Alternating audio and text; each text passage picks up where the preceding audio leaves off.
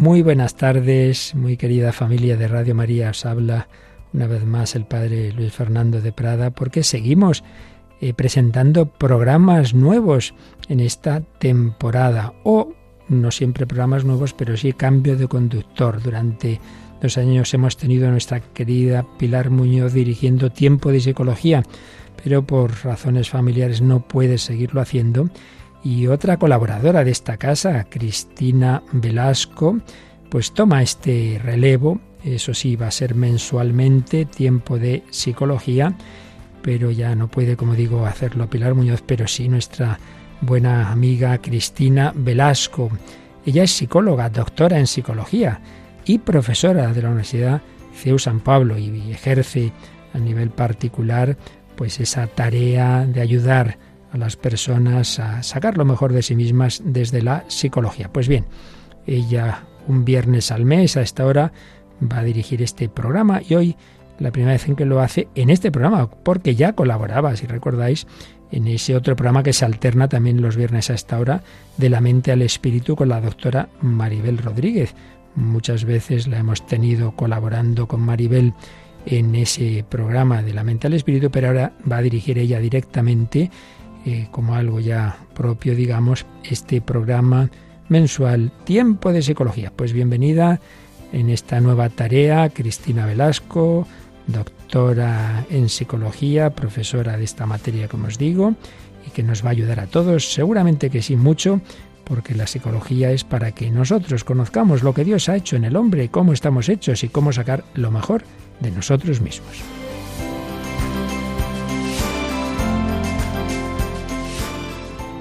Buenas tardes a todos los oyentes de Radio María. Para mí es un regalo enorme de la Virgen poder realizar este programa y acompañarlos en esta hora una vez al mes para hablar de psicología. El fin de este programa es acercar la psicología a nuestro día a día, entender que la psicología no es algo lejano o solo apto para personas con problemas de salud mental, sino al contrario, está presente de un modo u otro en nuestra vida cotidiana. Para este primer programa traemos un tema de especial actualidad ante la reciente caída de algunas redes sociales durante un buen rato de la tarde. Esas redes que más usamos y ante noticias preocupantes como el uso o el abuso de las mismas y cómo éstas pueden estar relacionadas con la salud mental. Vamos a hablar sobre la influencia de las redes sociales en nuestra salud mental y también física, pero sobre, sobre todo nuestra salud mental. Para ello haremos un barrido y revisión de algunos datos y aspectos psicológicos relacionados con el tema. Además, tendremos una segunda sección de entrevista al experto. Y por último, escucharemos unos breves testimonios de jóvenes y de cómo ellos manejan sus redes sociales.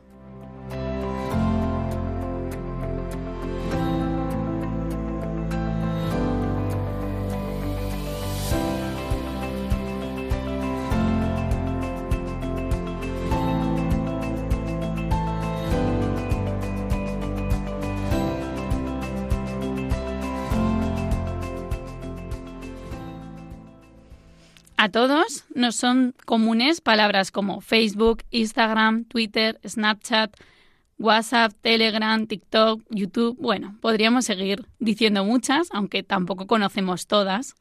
Según el diccionario de la Real Academia Española, ¿qué sería una red social?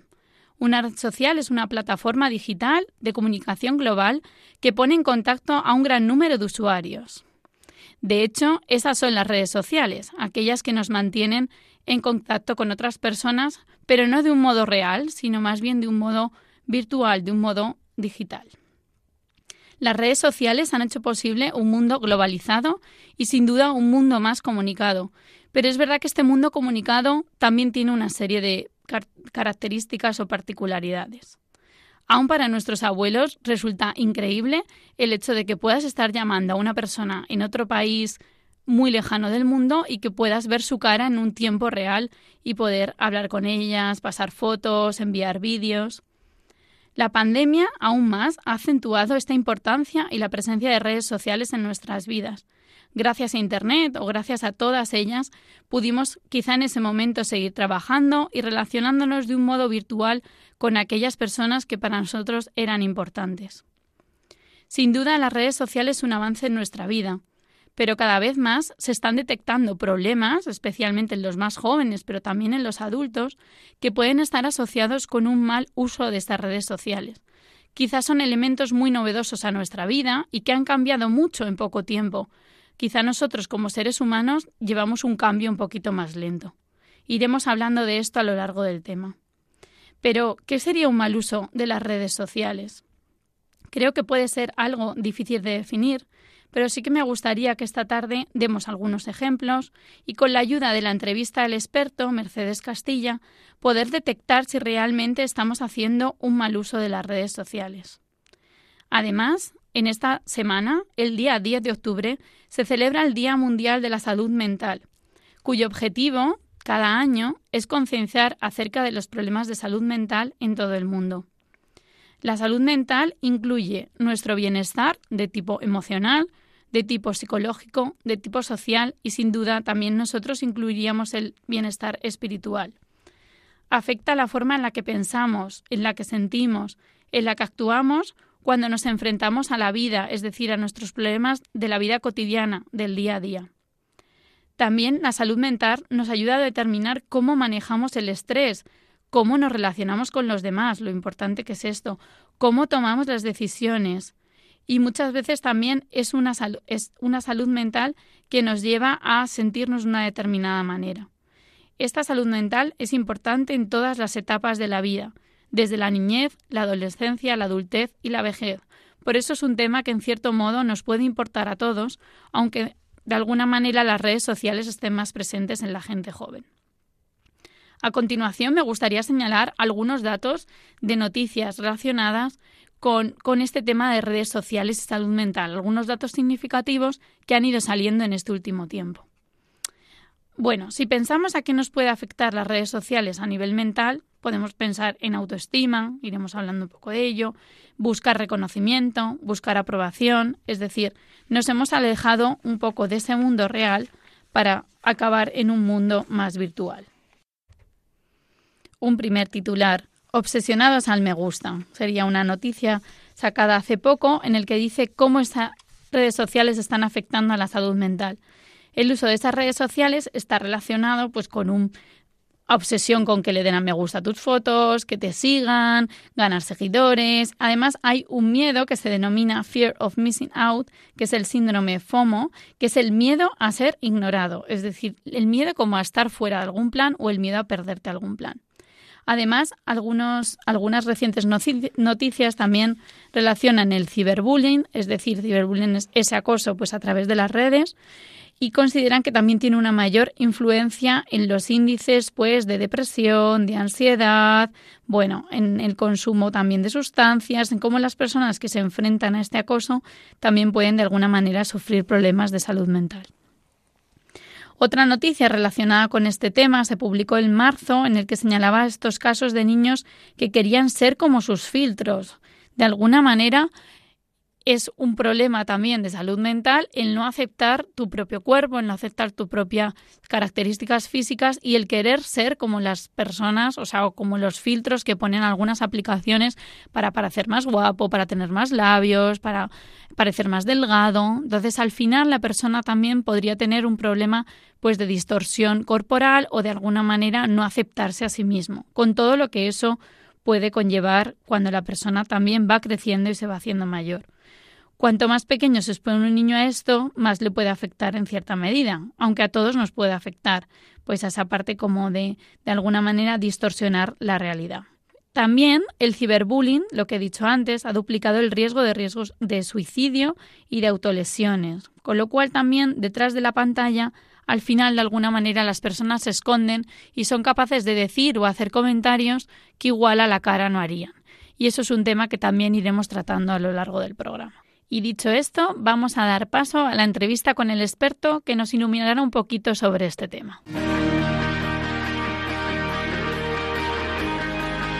Entrevista al experto.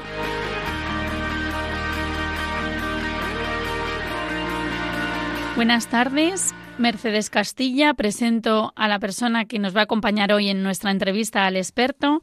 Mercedes Castilla es psicóloga general sanitaria y especializada en adicciones y trastornos de personalidad. Trabaja en su consulta privada en Madrid y le damos las gracias por estar aquí con nosotros esta tarde. Buenas tardes, Mercedes. Buenas tardes, Cristina. ¿Qué tal? Encantada de estar aquí en este primer programa, acompañándote en este momento y, y encantada también de estar de nuevo en Radio María. Para mí es como como volver a casa. Exacto, tú también has colaborado aquí otras veces y, nada, es un gusto poder charlar en esta tarde sobre este tema de redes sociales y salud mental. La primera pregunta que, te quería plantear, de alguna manera, Mercedes, es si piensas que es cierto ese incremento de consultas, eh, tú que trabajas en el ámbito privado, sobre la problemática del mal uso de las redes sociales. Pues efectivamente, Cristina, es cierto, es cierto este, este incremento. Eh, lo que yo me encuentro en consulta es que son cada vez más las, las demandas eh, de varias partes. ¿no? Por, en primer lugar, de parte de los padres que, están preocupados por la relación de sus hijos con esas plataformas y, un poco la problemática que, genera esta relación. ¿no? Eh, ellos están viendo cómo eh, cómo sus hijos pasan cada vez más tiempo en esas plataformas, cómo tienen una serie de problemas, cómo se sienten a lo mejor, eh, bueno, pues mal a veces cuando entran en Instagram, por cosas que ven, cosas que leen. Entonces, eh, los padres están preocupados y contactan muchas veces con, nosotros, los psicólogos, para, para ver cómo pueden ayudarles. Por otra parte, también está aumentando el, el, incremento de consultas de los centros educativos, de todos los institutos, porque los profesores o los tutores mismos, que tienen una relación más directa con, sus eh, alumnos, pues eh, nos están solicitando cursos de formación para el uso responsable de las redes sociales, porque observan cada día pues cómo las consecuencias eh, de, de, estas redes, estas consecuencias negativas, pues fundamentalmente en el rendimiento académico o en la relación con sus iguales. ¿no? Entonces, eh, efectivamente, estas consultas están eh, incrementándose y también, evidentemente, hay chicos y chicas que vienen a consulta, eh, bueno, pues que se sienten que, que cada vez más este uso o este mal uso centra su vida y no lo pueden evitar. Entonces, en general, bueno, pues con el paso del tiempo se ha incrementado eh, la demanda eh, sobre uso de dispositivos electrónicos y concretamente lo que comentabas al, principio, Cristina, concretamente a raíz de esta situación tan disparadora para todos, eh, el confinamiento, ¿no? la pandemia, donde según, por ejemplo, el, informe anual sobre hábitos digitales en menores, este, este informe realizado por Custodio dice que las redes sociales acaparan el mayor aumento en su uso. Los menores, recoge este informe, han pasado más de un 76% más de tiempo en ellas en comparación con 2019. ¿no? Y, por ejemplo, solo en la plataforma TikTok, los adolescentes pasan a día de hoy unos 75 minutos al día, solo en TikTok. Entonces, respondiendo a tu pregunta, eh, es inevitable que todas estas situaciones eh, se conviertan en un motivo de consulta. Claro. Claro, porque de alguna manera el tiempo que se emplea es tanto que hay que aprender también a, manejar, a manejar ese tiempo y a orientar y educar. Efectivamente. Cedes, ¿y qué tipo de problemas psicológicos encuentras en el día a día que se puedan asociar con este tipo de uso de redes sociales? De alguna manera, ¿cuál es la problemática psicológica que más encuentras? Bueno, yo creo que en general, o sea, son muchas, pero en general eh, es un problema de dependencia, un problema de eh, adicción, ¿no? Eh, el, un mayor uso del querido, ¿no? Pues chicos, pues que por ejemplo quieren dormir, quieren irse a dormir, pero no pueden dormir porque están constantemente mirando el móvil, ¿no? Entonces me encuentro con problemas de ansiedad, problemas de, de bajo estado de ánimo, de depresión en muchos casos, pues derivado, por ejemplo, de la, de la comparación con la vida de los demás, ¿no? En, en stories, en, Instagram, pues bueno, pues tú te metes, eh, ves la historia de los demás, ves dónde pasan el fin de semana, ves eh, la última salida en grupo, eh, divirtiéndose y te comparas. Entonces, hay un malestar emocional constante de, de la visualización de estas historias. También, evidentemente, eh, esto mm, ha producido eh, algo tan grave como, por ejemplo, intentos de suicidio, ¿no? Eh, bueno, pues hace un tiempo he tenido, por ejemplo, pues eh, el caso en consulta de una persona que había tenido una ruptura de pareja y al entrar en las historias de, Instagram, pues eh, ve a su pareja pues divirtiéndose, aparentemente pasándoselo fenomenal, ¿no? Bueno, pues esta persona eh, tuvo un intento de suicidio porque al final concluyó, interpretó que eh, él está muy bien, muy bien, feliz de la vida y, yo aquí sufriendo una ruptura, ¿no? Eh, digo que aparentemente porque lo que lo que se aparenta en redes no tiene por qué coincidir con la realidad, ¿no? Claro. Entonces, bueno, lo que lo que veo un poco es la problemática que resulta de buscar nuevas sensaciones, ¿no? de, sentir más, de ser alguien, de ser alguien diferente, importante, que me lleva a la necesidad de, conseguir, como sea, lo que has comentado al principio, los likes, ¿no? Eh, cuanto más likes, más aprobación, cuanto más likes, eh, más me quieren, más me aceptan, más me aprueban, ¿no? Entonces, poco a poco eh, se va entrenando lo que es una personalidad adictiva. Entonces, también me encuentro con problemas, por ejemplo, en la gestión de las emociones desagradables, como por ejemplo el aburrimiento. Eh, eh, o sea, hay una, un déficit en, en la gestión de esta, de esta emoción, ¿no? Hay chicos y chicas que lo pasan realmente mal porque no saben qué hacer cuando están aburridos, ¿no? Como esa sensación de no tener nada que hacer, ¿no? Eso es, eso es, como si fuera algo peligroso, ¿no? Entonces, como bueno, pues hoy en día pues tenemos como la vida como hiper organizada, con una actividad tras otra, y cuando se da el momento de que no hay nada pautado, eh, pues esto genera muchísima ansiedad, ¿no? Entonces, eh, eh, esto es un problema, porque el, el aburrimiento o el malestar o el enfado son emociones normales de la vida y hay que saberlas eh, afrontar sin huir de ellas porque no son problemáticas ni son peligrosas.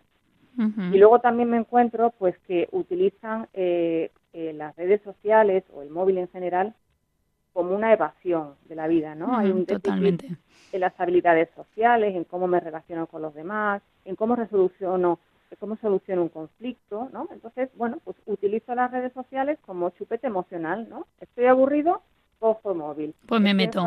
cojo el móvil. Entonces, así, en esa evasión constante, al final, eh, las redes se convierten en una gran válvula de escape produce un alivio psicológico mm, muy potente, ¿no? pero muy a corto plazo. Realmente, a la larga, no se produce un, eh, un aprendizaje de lo que es el afrontamiento de la vida tal como es, tal como viene. Claro, claro, y qué importante es desde pequeños también como como vivir conectados con ese mundo más real, ¿no? Porque en el día a día luego van a tener que resolver problemas o van a tener que enfrentarse a situaciones dolorosas y si usamos siempre esa vía de escape, eh, me ha encantado lo que has dicho también del aburrimiento, que es verdad, ¿no? Como que incluso nosotros a veces cuando estás, no tienes nada que hacer y coges el móvil, ¿no? Y, es como casi que lo hacemos de un modo súper automático y sin, sin darnos cuenta que, que realmente igual ese tiempo además lo podríamos invertir en algo más valioso, incluso. Eso es. y desde tu experiencia, Mercedes, ¿qué síntomas son importantes identificar? Es decir, cuando una persona comienza pues esta dependencia, estos síntomas que nos has descrito, bueno, estas, estos problemas mentales, ¿qué síntomas son los síntomas de alerta? Es decir, ¿qué signos tenemos que estar como atentos para darnos cuenta de, oye, igual no estamos haciendo un buen uso de esto?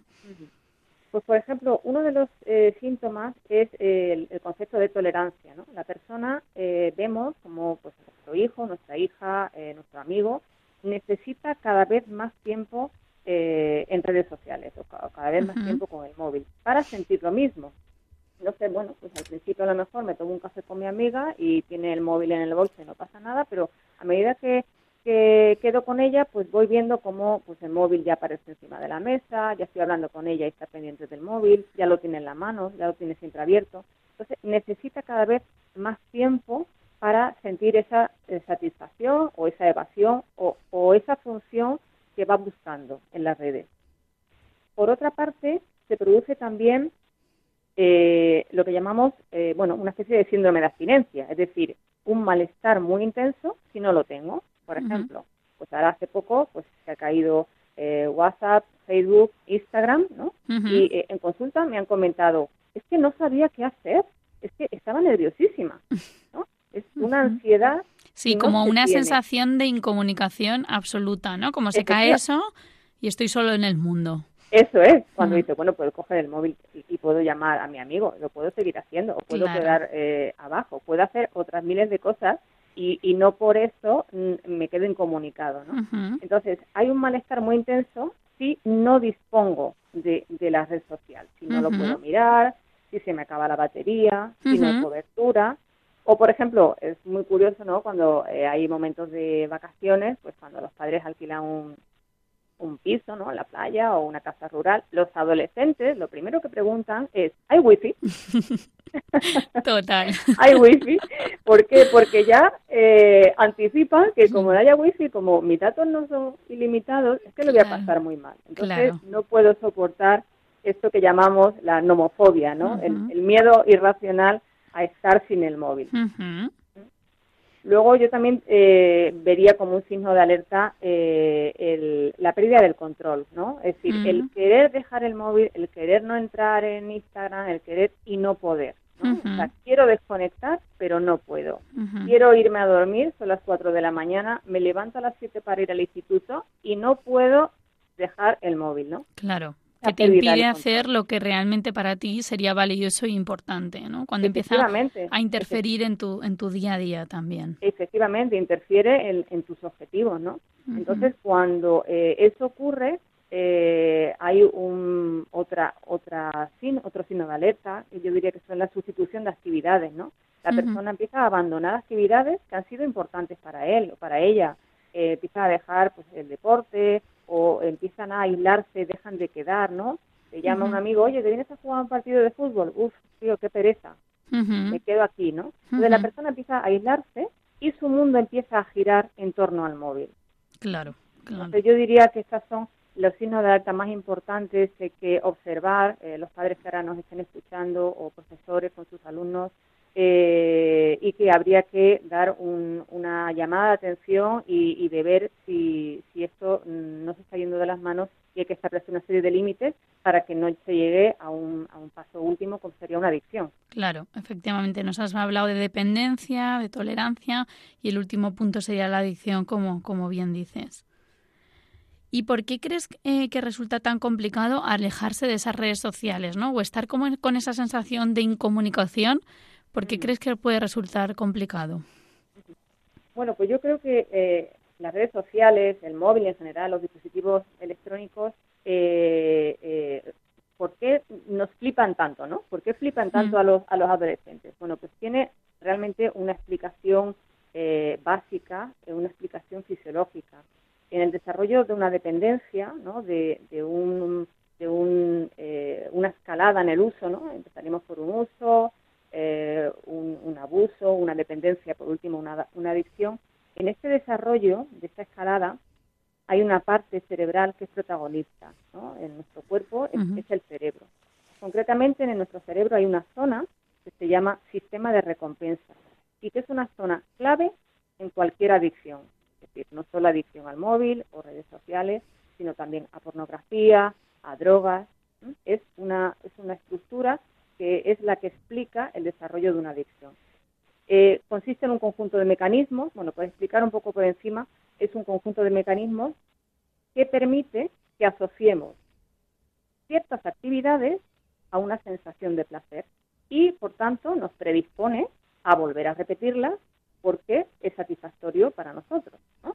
O sea, como que nos acaba enganchando de alguna manera. Efectivamente, efectivamente, ¿no? Hay una, eh, eh, ante una actividad que produce placer, se libera una, una gran cantidad de una hormona llamada dopamina, se libera y se empieza a activar este sistema de recompensa que da las señales a una parte del cerebro, la parte prefrontal, que dice, ojo, eh, esto me gusta, quiero volver a repetirlo. Esto me gusta, quiero volver a repetirlo, ¿no? Entonces, yo, por ejemplo, pues cojo el móvil, entro en Instagram, eso me produce placer y lo repito, y así sucesivamente. Entonces, esta es la base de una adicción, el riesgo de una conducta repetitiva, es decir, la necesidad de repetición constante de una actividad placentera. Esta sería un poco la explicación fisiológica de, por qué es tan difícil desengancharse. Es necesario luego un proceso de desenganche y de límites y de reeducación de nuestro cerebro para eh, volver a un uso razonable y responsable. Muy bien, gracias Mercedes. ¿Y cómo podemos ayudar? Has hablado un poquito antes de los padres y también de los abuelos, ¿no? De personas educadores, a comprender mejor este mundo de redes sociales, ya que podríamos decir que los más jóvenes son nativos digitales, ¿no? Yo veo que hay como, como incluso en, cuatro años de diferencia se nota, ¿no? Ya usan los de cuatro años menores que otra persona, ya usan unas redes sociales distintas, incluso los de 40, los de 30, los de 20, los de 11, ¿no? Entonces, eh, de alguna manera, ¿qué, ¿qué, consejos, ¿no? ¿Cómo crees que pueden ayudar estos, estos adultos a esos nativos digitales? Pues mira, yo creo que, que como, como todo en la vida, o sea, yo creo que es muy importante estar al día.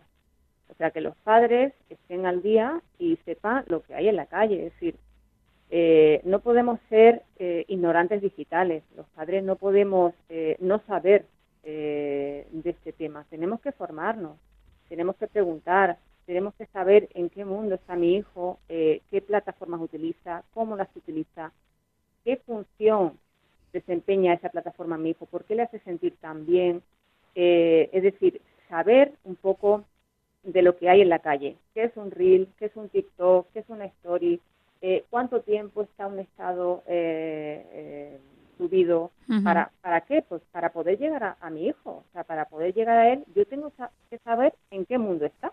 Y desde ahí, entonces yo puedo orientar con criterio, sabiendo de lo que hablo. Entonces, muchas veces los adolescentes dicen, no, es que mi padre no tiene ni idea, mi madre. Y esto a lo mejor es verdad.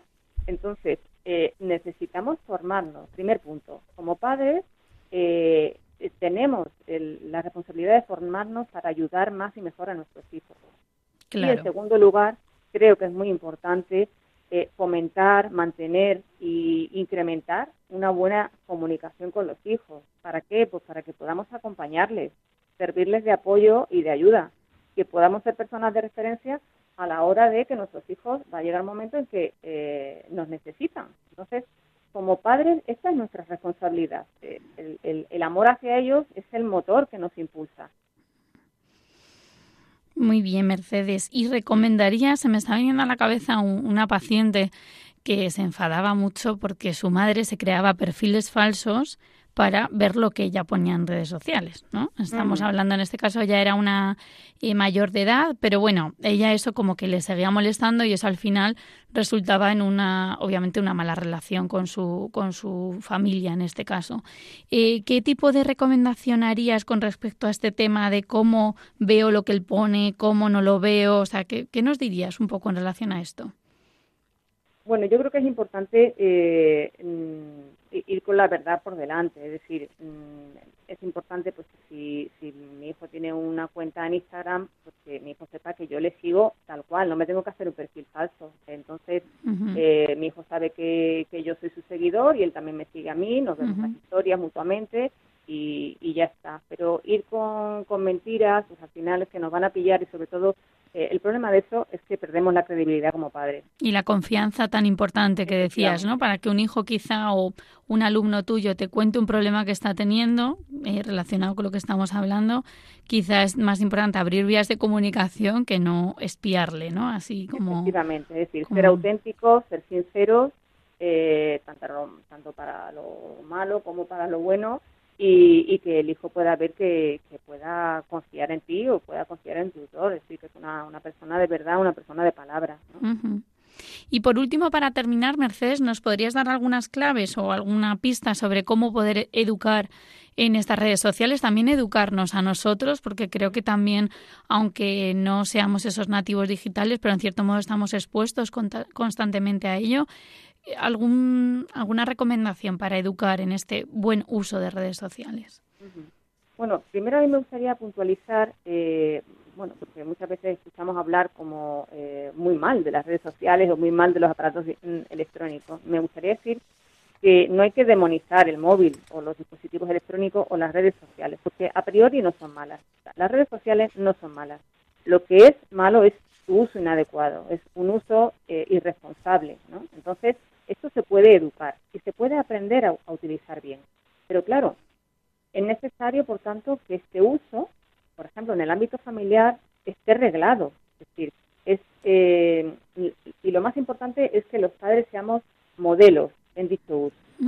Eh, de nada sirve, por ejemplo, que yo le diga a mi hijo que el móvil no se usa en las comidas, por ejemplo, y yo lo tenga encima de la mesa y lo miro cada dos por tres para ver los WhatsApp que me llegan. Claro. E, esto no es educar. Claro. Eh, el hijo tiene que ver en ti aquello que tú dices con palabras. Hay un vídeo muy bueno, yo recomiendo a todas las personas que ahora nos escuchen eh, que lo vean porque la verdad es que es muy potente. Es un, es un vídeo sobre esto que digo en concreto, ¿no? Es eh, por un uso lock de la tecnología. Y la, se ve en el vídeo cómo la madre entra en la habitación del hijo, el hijo está acostado, pero está con el móvil, es ya muy tarde, y bueno, pues le dice, pues hijo, eh, deja ya el móvil, ya es muy tarde, hijo, ¿no? Un poco le recomienda. El hijo, bueno, pues se resiste, no, mamá, déjame, bueno, se resiste, la madre ya cierra la puerta, como tirando la toalla, ¿no? Y el hijo, bueno, pues se ve como, eh, parece como que reflexiona a raíz de las palabras de su madre y deja el móvil. Entonces sale de su habitación y va a la habitación de los padres para eh, reconocerle a su madre que tiene razón, que, a veces no se puede desenganchar del móvil. Cuando abre la puerta, la imagen que ve es a sus padres sentados en la cama, cada uno, uno con una tablet y otro con un móvil esta imagen se graba mucho más que todas las palabras. Hmm. ¿Mm? Entonces, aquí una de las cosas importantes es, como padres, he de ser eh, modelo. Por otra parte, es necesario también educar en límites. Es decir, si no hay límites, no hay educación. Hay que establecer horarios de uso adecuados a la edad del hijo. Claro. Eh, pues, por ejemplo, las comidas, las cenas, eh, que sean momentos sin móvil. ¿Por qué? Porque es un tiempo precioso, es una oportunidad familiar muy importante de encuentro para hablar, para escuchar, para ver cómo viene el hijo del cole, para ver cómo está el pequeño con eso que le ha ocurrido en el recreo. Cuando hay un móvil de por medio, es una interferencia tan grande que nos perdemos la oportunidad del encuentro con el otro. Entonces, en este sentido, recomiendo también sacar eh, literalmente los dispositivos electrónicos de la habitación cuando eh, nos vamos a dormir, tanto padres como hijos. Por ejemplo, hoy en día, gran parte del fracaso escolar radica en las pocas horas de sueño que tiene un adolescente. El chico va cansadísimo a clase, porque ha dormido cuatro horas eh, por estar en redes o chateando. Entonces, es necesario que, que los dispositivos electrónicos se queden en el salón, por ejemplo, tablets, ordenadores, móviles y podamos descansar lo que es necesario para afrontar al día siguiente, ¿no? Y eso no, no solo los hijos, también nosotros, los padres. Exacto. Y otra, y, otra de las, de las eh, límites que creo que también importante son eh, zonas de la casa donde hay más riesgo de un uso inadecuado, como puede ser los baños y las habitaciones, son sitios donde normalmente los chicos están solos, eh, son edades en las que hay muchísima impulsividad y, por ejemplo, pues eh, me hago una foto en el baño, en, por ejemplo, en ropa interior y de repente, ¡pum!, la subo a Instagram y eso ya es viral. Claro, claro. Y, el peligro que eso tiene. Efectivamente, es que esa chica al día siguiente tiene que ir al instituto. Hmm. Entonces, eh, yo recomiendo que haya zonas de la casa eh, donde el, se utilice el móvil, como por ejemplo en las zonas comunes, el salón, la cocina, y no en el baño o en las eh, habitaciones. Entonces, en general, pues es educar en el sentido común y en el buen criterio y educar en la personalidad de los chicos, ¿no? También hablar de la presión de grupo, como muchos chicos no están de acuerdo con conductas como, por ejemplo, grabar a un amigo porque se ha bebido y subirlo a Instagram o hacerse fotos sensuales y subirlas eh, no están de acuerdo, no, no están a gusto con eso, pero la presión de grupo les hace hacerlo. Entonces, aquí es importante como padres o como tutores hacerles reflexionar sobre las consecuencias de esa conducta antes de hacerla. Oye, ¿eso que vas a hacer, qué consecuencias va a tener? ¿En qué te va a ayudar? ¿Qué te va a aportar? Y guiarles para que ellos tomen decisiones al respecto. O sea, enseñarles a decir que no. claro. Con todo esto, a modo de conclusión, primero, pues el móvil o las redes sociales eh, no son malas en sí, podemos aprender cuál es su uso razonable, pero hay que establecer una serie de límites tanto para ellos como para nosotros.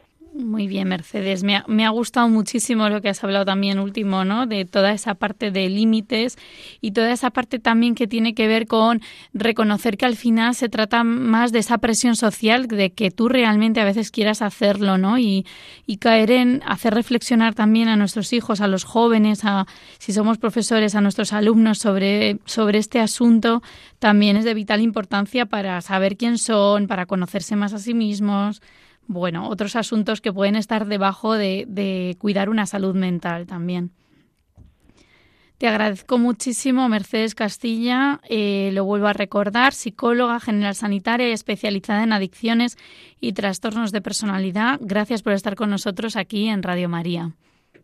Muchas gracias, Cristina. Muchas gracias por, invitarme. Para mí es un placer estar contigo en este primer programa y, y te deseo lo mejor en esta andadura que hoy empieza. Gracias, Mercedes. Un abrazo.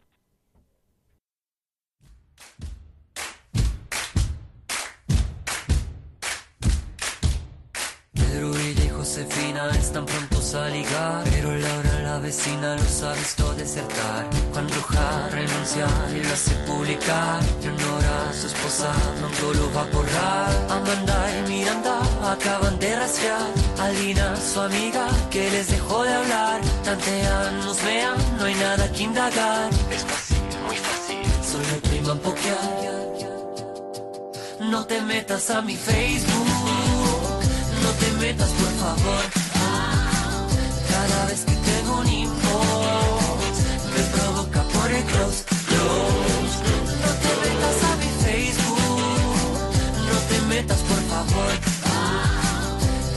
Cuando escribas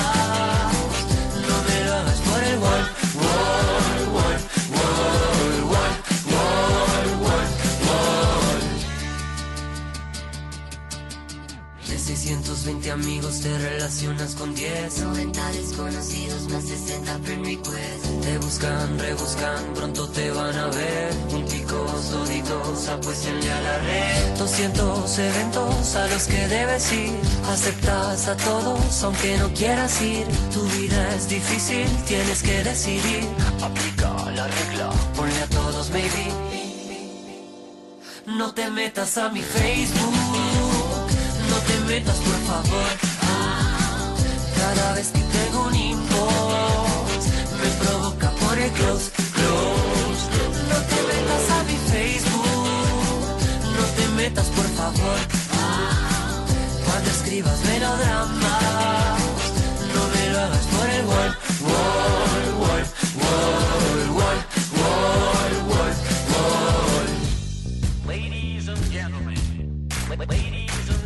No me lo hagas por el No me lo hagas el.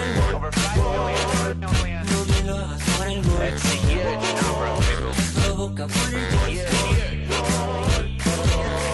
No me digas que no tienes que ir al baño cuando te miro, te la pasas facebookeando y luego suspiro, te vas a quedar un rato y mucho más, más.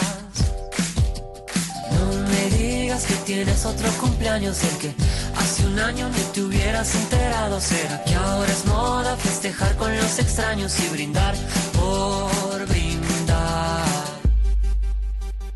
No te metas a mi Facebook, no te metas por favor. Cada vez que tengo un inbox, me provoca por el. Bueno, aquí tenemos esta canción que se llama No te metas a mi Facebook y como podéis ver narra una serie de personas, de situaciones, de momentos en los cuales al final estamos cotilleando o cayendo más en la vida de los demás que en nuestra propia vida. Vamos a dar paso a la última sección en la cual vamos a dar voz a los jóvenes. La voz de los jóvenes. Consideramos que este tema de redes sociales creo que ellos nos pueden aportar y nos pueden iluminar muchísimo. Y a través de tres preguntas pregu- eh, que se hicieron a, que las hice a tres jóvenes universitarias, ellas nos van a contar sobre redes sociales. La primera pregunta sería, ¿por qué dirías que son buenas las redes sociales? Escuchamos sus testimonios. pues te mantienen informado un poco de lo que pasa en el mundo, tanto para lo bueno como para lo malo, Y luego aparte también son un medio de comunicación que si lo usas bien yo creo que está, están- son buenas, con, con cierta medida. Pues porque aparte de que te puedes comunicar solo con una persona, también puedes poner en contacto a muchos grupos de gente en el mismo tiempo, que eso pues tiene una parte buena y una parte mala, pero yo creo que si lo haces con cabeza y desde un buen punto de vista, pues puede ser bueno para todo el mundo. porque me permite comunicarme con personas, las, las que yo quiera, eh, porque también porque acerca a, a comunidades y, y, y acerca a las personas en cuanto a intereses y en cuanto a necesidades. eh, y porque te ayuda a, a conseguir también lo que tú necesitas. Porque en Instagram, por ejemplo, se, eh, se ve mucha publicidad, tanto de productos como de servicios, como de conferencias. Entonces, eh, puedes acceder a eso muy fácilmente. Bueno, para estas tres jóvenes, sobre todo, lo más importante de las redes sociales es que les permiten estar conectados. O sea, al final redes sociales acaba siendo un sinónimo casi de estar en el mundo, de si no estoy en ellas, parece que no estoy, como de alguna manera, ¿no? Habla también de la publicidad, habla de ese lado bueno, de ese lado malo, ¿no? Pero como muchas veces también el estar en redes sociales te permite al final eh, seguir como de alguna manera vinculado, ¿no? Bien con comunidades, bien con personas. El problema deriva, y ahora lo vamos a ver, cuando para ellas también puede tener un lado negativo, y eso es otra de las preguntas que les hemos hecho. Pues yo creo que pueden llegar a ser muy aversivas, pueden mostrar mucha competencia, querer llegar a ser más. Luego además facilita mucho el ciberbullying, el, la envidia, pero sí creo que se hace un buen uso. Todo es bueno en cierto punto y luego todo puede ser malo en exceso. Al final en una red tú no te muestras como eres y te puedes hacer una idea de, o sea, por ejemplo, si tú estás en un mal momento y ves a todo el mundo súper feliz, te vas a creer que tú eres, que tú estás súper mal, porque tú al final lo que cuelgas es felicidad, nadie cuelga, oye, estoy triste, y te puede hacer como una mala idea de cómo realmente se siente la gente y cómo realmente está la gente y cómo estás tú también. Y luego también lo del ciberacoso sobre todo. Que lo que se ve en las redes sociales esa realidad se mueve sobre todo por la hipocresía y por el querer dar a ver a los demás que tú estás bien cuando en verdad te puedes estar muriendo. Las redes sociales le dan un exceso de libertad a las personas porque se ven, o sea, al, al ver las personas que pueden decir lo que se les dé la gana, eh, pueden ofender a las personas, criticarlas, opinar excesivamente, eh, publicar imágenes eh, que incitan a la violencia, eh, publicar imágenes para aparentar, para... Entonces, mm, mm, también porque se tiende mucho a uno compararse con los demás, con la vida de los demás. Entonces, con lo que uno no tiene, que el otro sí tiene. Entonces, eso eh, tiende también a bajar el autoestima de las personas. Mostrar competencia, la envidia, la crítica, mostrar demasiado la vida de los demás, la hipocresía, o sea, el vivir constantemente comparándonos. Al final el no mostrar cómo verdaderamente eres, sino realmente lo que quieres mostrar o lo que es bueno de tu vida o las partes que te gustan y olvidamos también esas esa parte que decía Merche, ¿no? Eh, Mercedes, perdón, de emociones negativas, de situaciones que pueden ser dolorosas, de sufrimiento y al final también una de ellas nombraba ese exceso de libertad. Muchas veces tras el uso de una pantalla nos escondemos, o sea, y usamos mal, obviamente una mala libertad, una libertad no adecuada, pues para decir cosas que no que a la cara a lo mejor no nos atrevemos, para actuar de un modo más impulsivo. A veces, por ejemplo, el hecho de tener una discusión por WhatsApp, por ejemplo, genera eh, pues esa impulsividad que a lo mejor si te reúnes, si tienes una conversación o una discusión en persona, no ocurriría. Sería alguna de las, bueno, esa falsa libertad, ¿no? Y si estamos también demasiado pendientes quizá con las redes sociales de la vida de los demás. Por último, la pregunta que les hicimos fue, ¿podrías vivir sin redes sociales? Lo escuchamos. Yo sin WhatsApp no, porque es mi medio de comunicación familiar, pero sin Instagram, TikTok y el resto, yo creo que sí. Igual luego me lo vuelvo a instalar en un momento de decadencia, pero sí. Pues sin Instagram y Snapchat y estas de fotos y tal, sí podría. Pero sin WhatsApp no, pero porque lo utilizo más como medio de comunicación para algo más esencial y más básico, entonces no me puedo quitar eso, aunque tenga el móvil, pero no es tan instantáneo. No podría vivir sin redes sociales porque hoy en día el mundo es muy digital, eh, me acerca a las personas eh, de una manera en que no podría hacerlo físicamente. Eh, y por ejemplo WhatsApp es indispensable para mí para comunicarme con los que están en otros países, con mi familia, entonces no, no podría. De alguna manera, Fijaos lo que dice la primera, ¿no? En un momento de decadencia igual te lo vuelves a instalar, o sea que el uso de redes sociales a veces se asocia a esos momentos en los cuales estás mm, hundido y decides volver a conectar y volver a instalarlo cuando a lo mejor ha sido una decisión propia no tenerlo.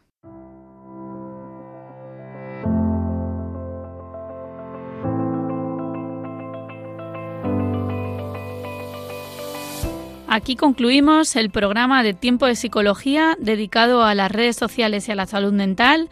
¿Quién orienta tu vida? ¿Cuánto tiempo empleas en esas redes sociales? ¿Eres de verdad tú mismo? ¿Qué te gustaría mostrar o con qué fin lo haces?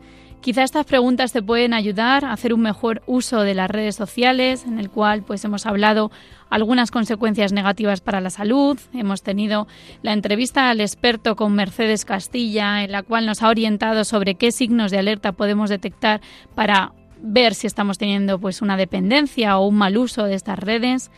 También las redes sociales se han convertido en una plataforma para normalizar a veces incluso la presencia de alguna enfermedad mental o de alguna dificultad que también puede dar visibilidad a una realidad que no es solo la felicidad, la alegría, sino otras emociones. Los jóvenes nos han ilustrado con esa, con esa realidad que para ellos es de las redes sociales.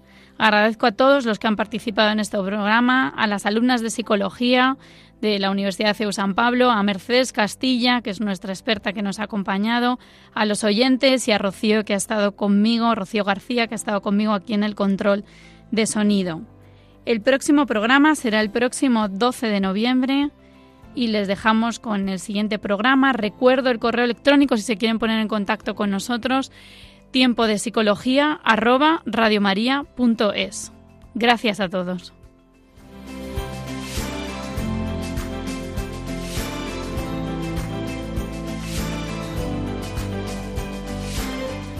Así concluye Tiempo de Psicología un programa dirigido por Cristina Velasco.